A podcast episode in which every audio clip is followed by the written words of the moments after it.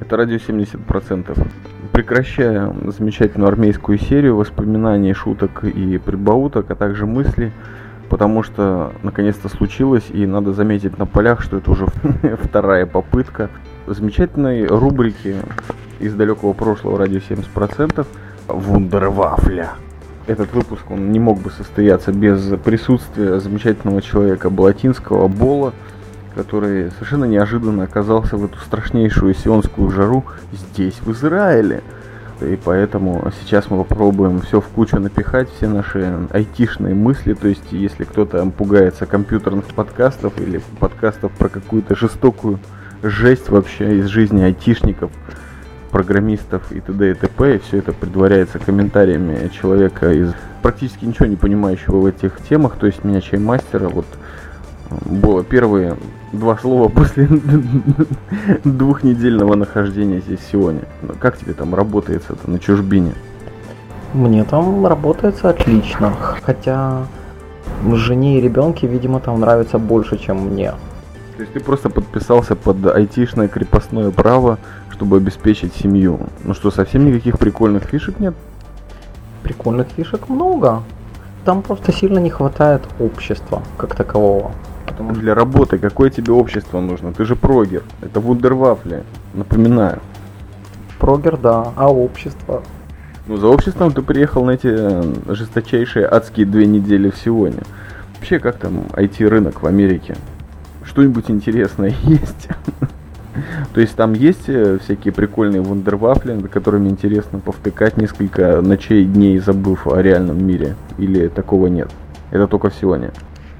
Нет, Сион тут ни при чем. Как бы э, какие-то забавные вундервафли есть все время. То есть там какие-то новые языки программирования, новые проектики, типа Кикстартера, например. Поподробнее, что это такое?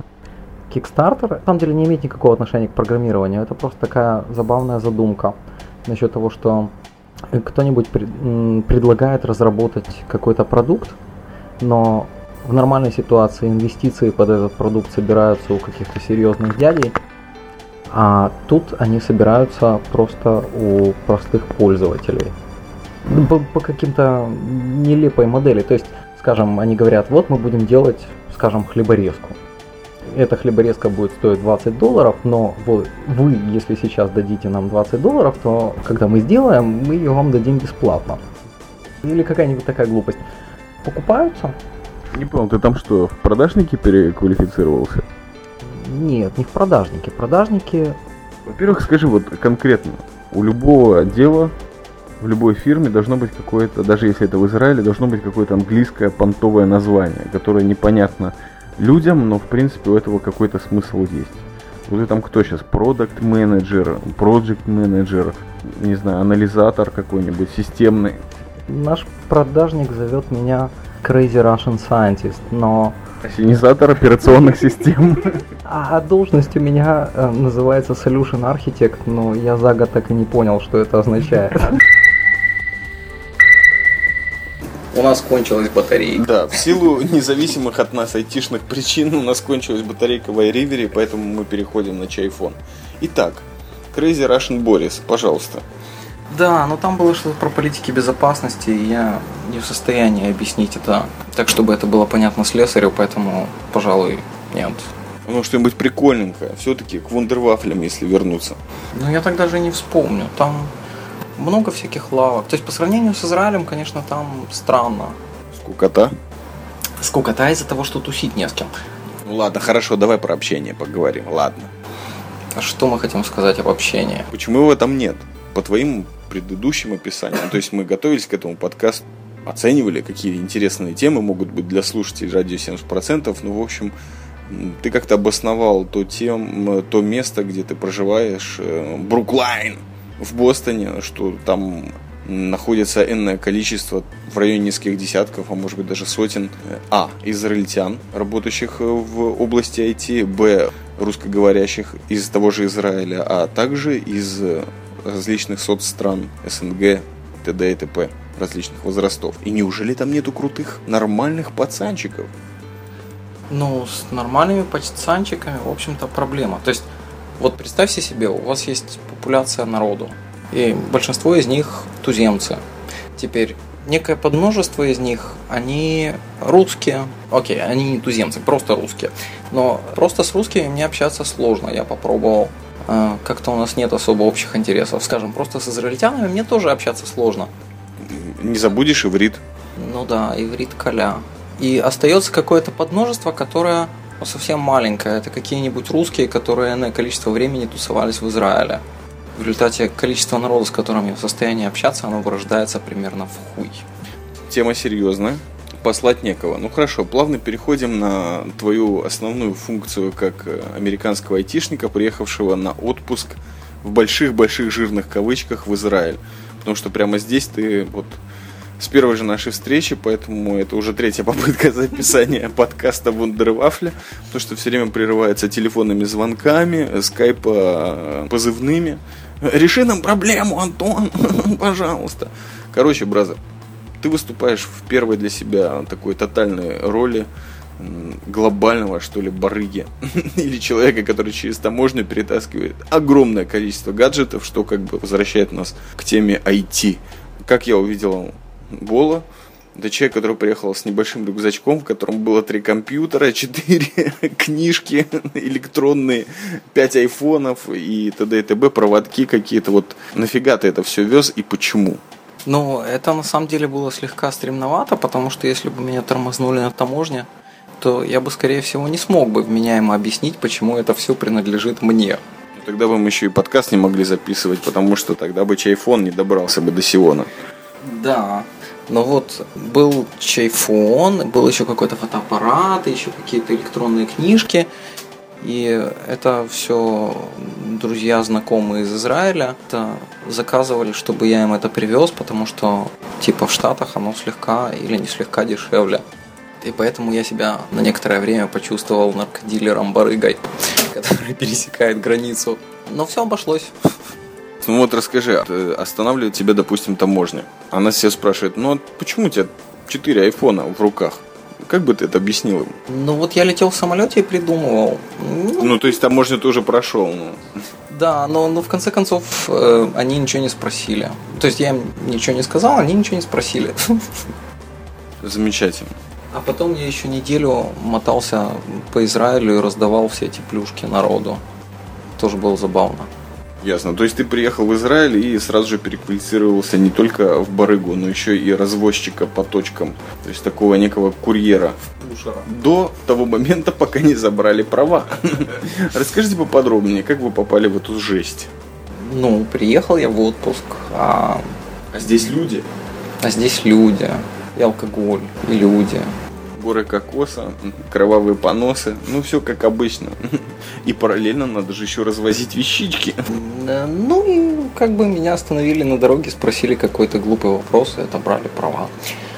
Как это происходило? Опиши, пожалуйста. Особенно жителям Сиона, вот конкретно я узнал до твоего приезда, ну немножко пытался как-то нужно же короткий инструктаж сделать человеку, который в Израиле не был целый год.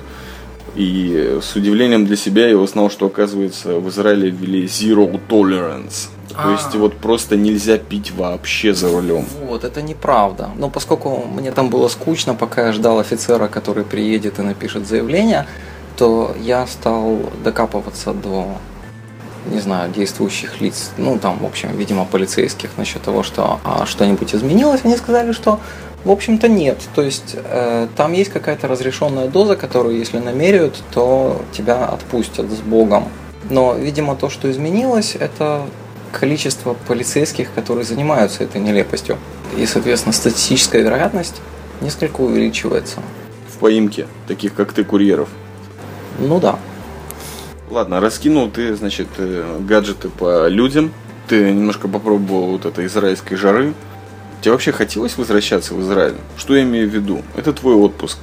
Он, конечно, был весело поделен израильской фирмой на две части. То есть первую неделю ты усердно пашешь, продолжаешь быть Борисом, но уже в Израиле. А другую неделю отдавали тебе на откуп. То есть делай, что ты хочешь. Ну, в общем, это не совсем получилось, но вот, вот нафига тебе это надо было? Ты как человек, который из Америки, наверное, с какой-то маленькой толикой средств выезжаешь. Почему тебе не съездить в Италию? Или на какой-нибудь остров Ньюфауленд? Или в Гренландию?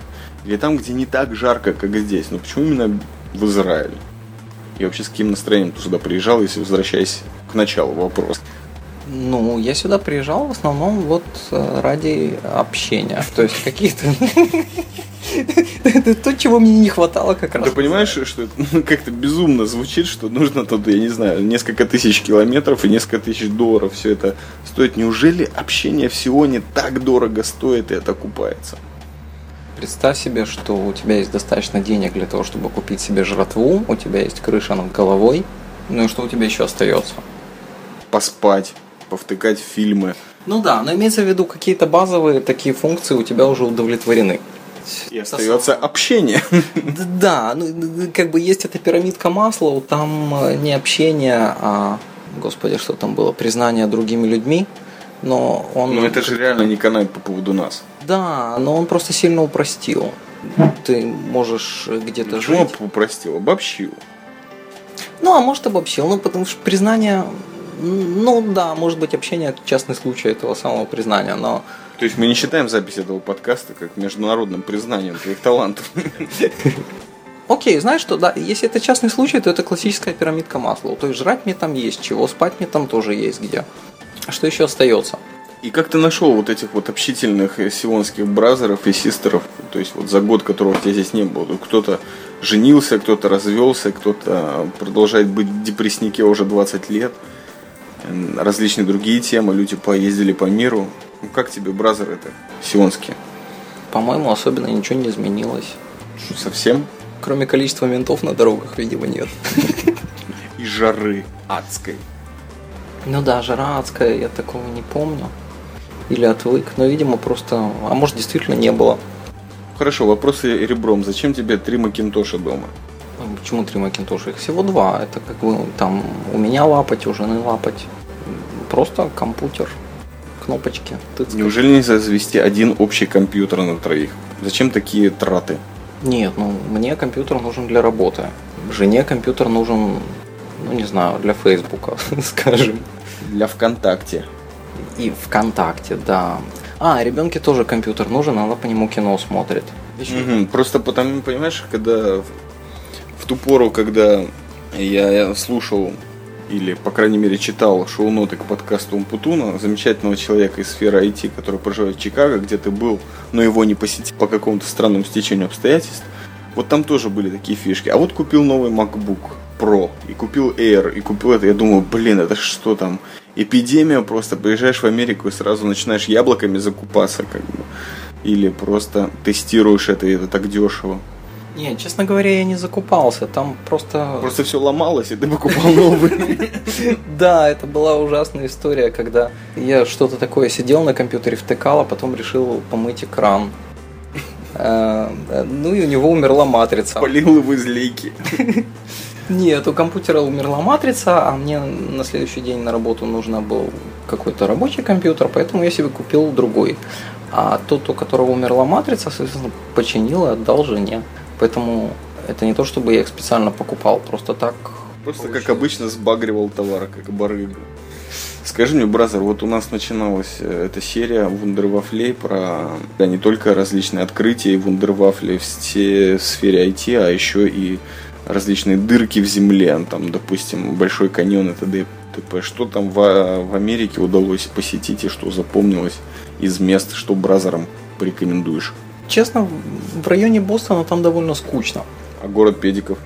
Город Педиков. Ну, во-первых, я не помню, где он именно. Там э, это недалеко действительно от Бостона, какой-то такой отросток в океан. И там город Педиков. Но я не помню, где это, поэтому во-первых, а кому я это буду советовать? Зачем?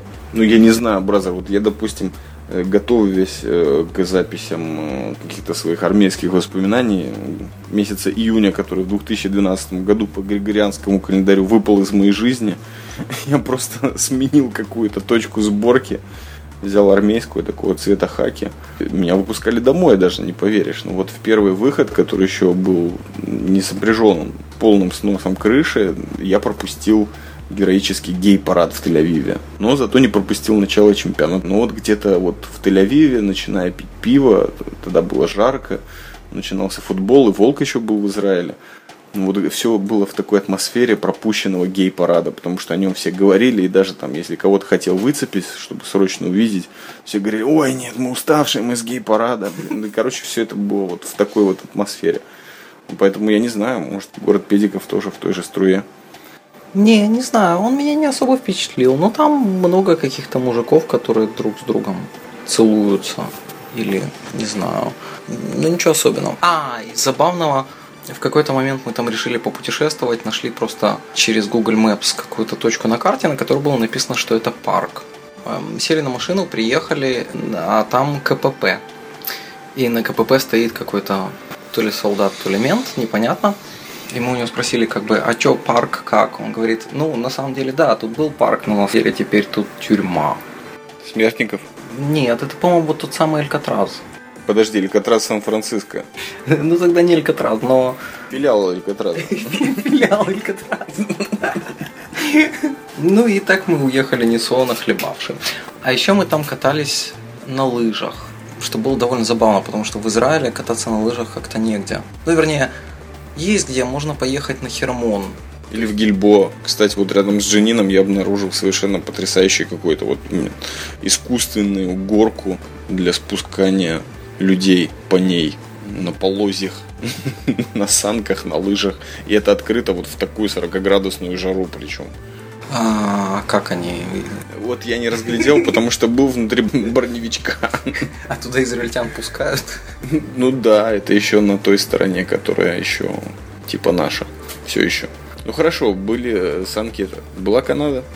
Канада, да. Но Канада Зачем? Была... Канада была нелепо ужасно, потому что я получил от страховой компании письмо, в котором было написано, что они мне отменят нафиг страховку на машину, потому что у меня эти израильские права, они канают всего год, а год кончился и опа. А потом сказали, что некоторые их клиенты просто катаются в Канаду, ну просто въезжают и выезжают из Канады, и у них э, опять получаются права на этот самый год.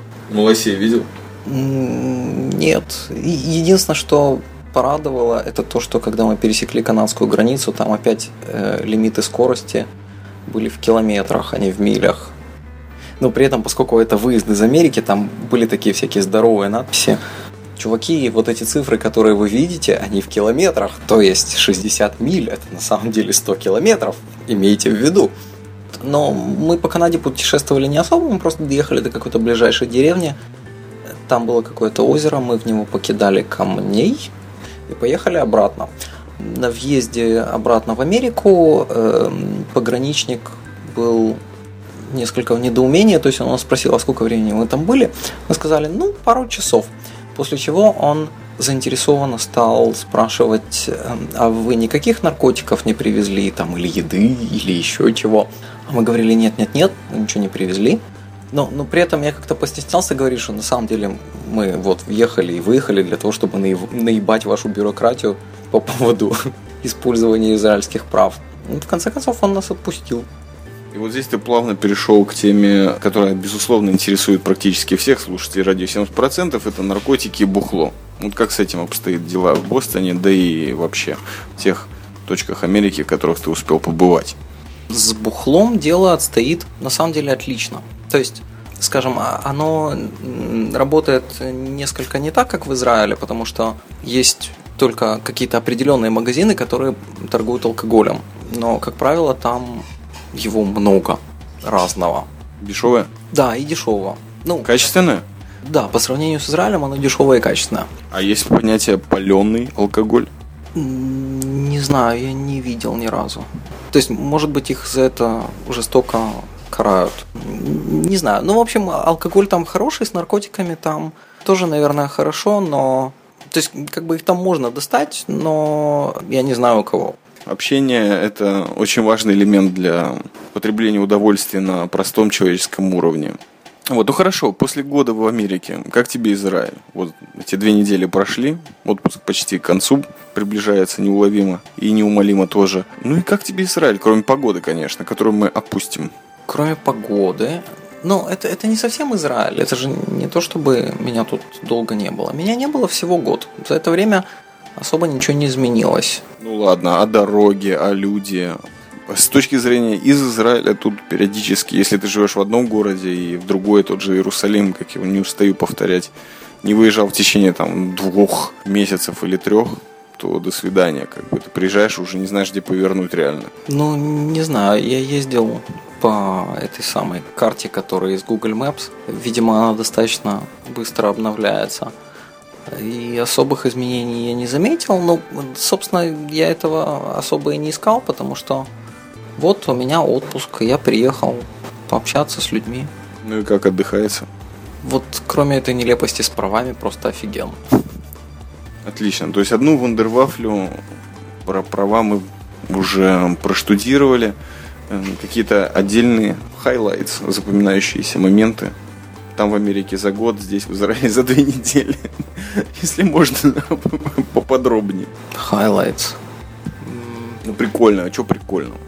Прикольного, например, мне нравится школа, в которой учится ребенка. То есть э, ребенка учится так в пятом классе примерно, при этом э, ей по математике задают задачки, которые примерно похожие задачки я слышал, скажем, на интервью при приеме на работе в Израиле.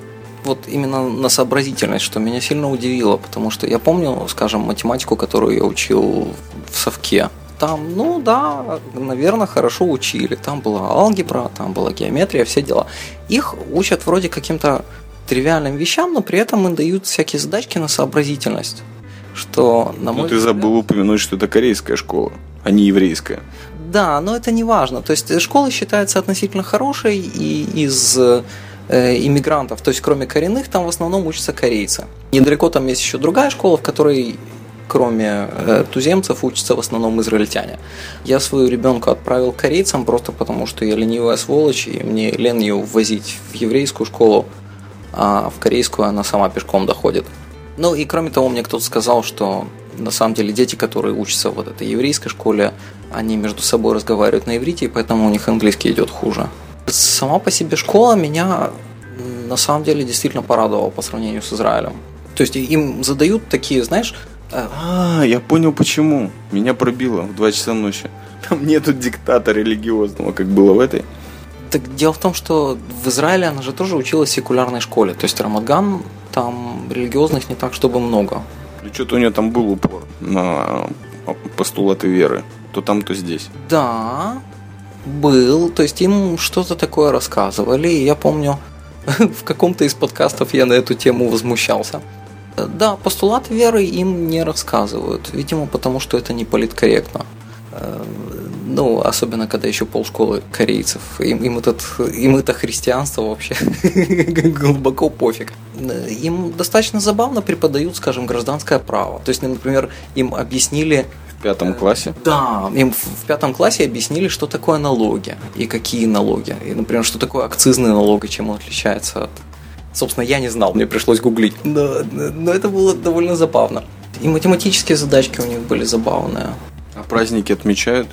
Нет, не помню. Но у них были выходные какие-то на праздники. Как, кстати, обстоит дело в Америке с праздниками? Там много вот таких э, выпускных, отпускных, выходных дней по этому поводу относительно Израиля? Э, нет, видимо, в Израиле больше. В Израиле больше? Да. Я еще давным-давно видел какой-то research. Э, там они сравнивали не с Израилем, они сравнивали вернее, не со Штатами, они сравнивали с какими-то европейскими странами. Оказалось, что в Израиле на самом деле выходных дней по вот таких вот праздничных, то есть не конца недели, а просто каких-то праздников, их как-то сильно больше, чем, скажем, в той же Франции или в Италии или в Испании. И из-за этого страдает израильская экономика. Да ну, бряхня. Ну, не знаю, можем пойти погуглить Википедию. Ну, сейчас, в два ночи. Ты так и работаешь, наверное, да? Тебе задают вопрос, ты сразу Википедию или гуглишь? Да, я сравнительно недавно э, сформулировал для себя такую якобы нетривиальную мысль насчет того, что э, несколько интеллигентных людей с доступом к Википедии, им не о чем спорить, если они Википедию берут за, за авторитарные источники. Поэтому общение в интернете без вариантов скатывается в э, троллинг, иначе не о чем разговаривать. Продолжительная пауза. Ты меня поверг просто в полное недоумение. Я долго думал. Ты меня решил затроллить. Я очень много наслышан о том, что, вот, допустим, Red Hunter, небезызвестный тоже участник подкастов «Радио 70%», а также бывший житель Бостона, у него вот процесс адаптации в Израиле, возвращаясь, возвратился сюда не в отпуск, а жить, занимал какое-то время. То есть он говорил о том, что в Америке очень много совершенно бытовых базисных вещей работают гораздо более упорядоченно и цивилизованно, э, чем в Израиле. Собственно говоря, это понятно. Молодая страна, колыбель североамериканской демократии. Тут сравнивать трудно.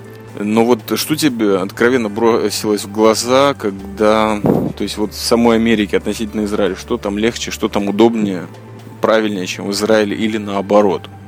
Начнем с того, что там охуенно работает Google Maps. Скажем, в Израиле он работает достаточно паршиво. То есть эм, в тот момент, когда я остался здесь без прав, я несколько раз пользовался общественным транспортом, и у меня вызывало недоумение, когда я выбирал две точки на карте, и Google Maps говорил, а хуй его знает, я не знаю, как тут ходят автобусы. Потому что в Штатах это работает очень хорошо.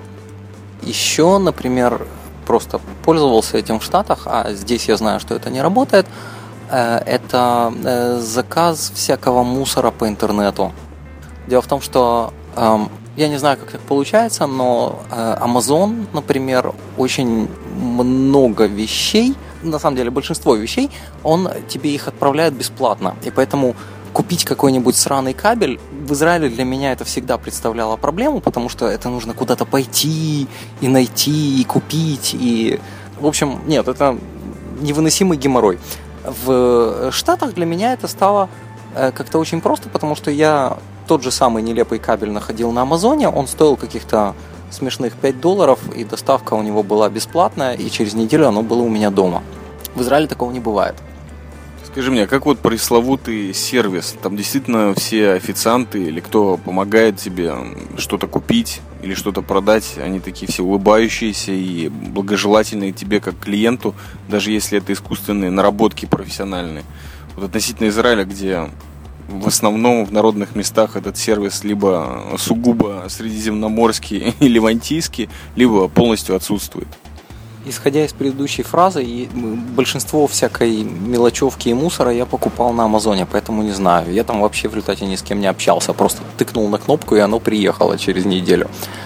Вот этот самый пресловутый сервис, э, да, люди там как-то более...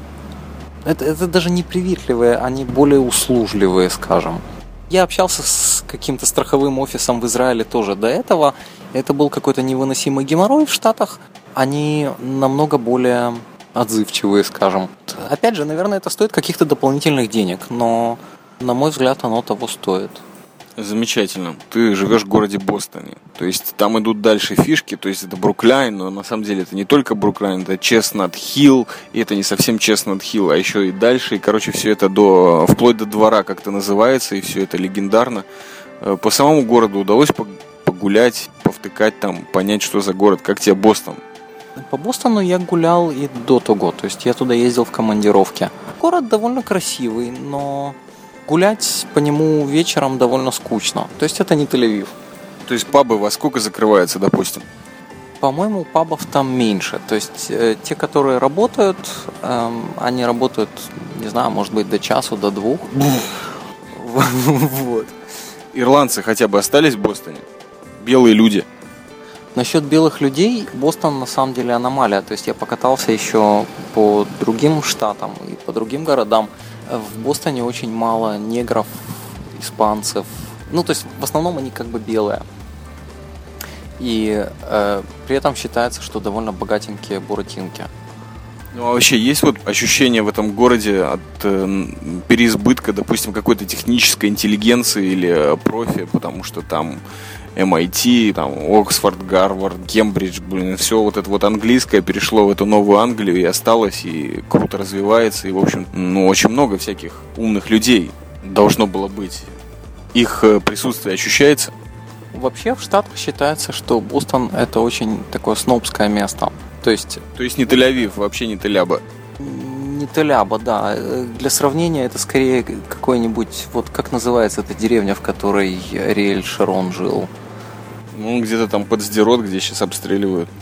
Да, но там было какое-то пафосное место. В общем, э, как бы Бостон считается довольно пафосным местом, потому что большая часть Америки это все-таки вот те самые реднеки.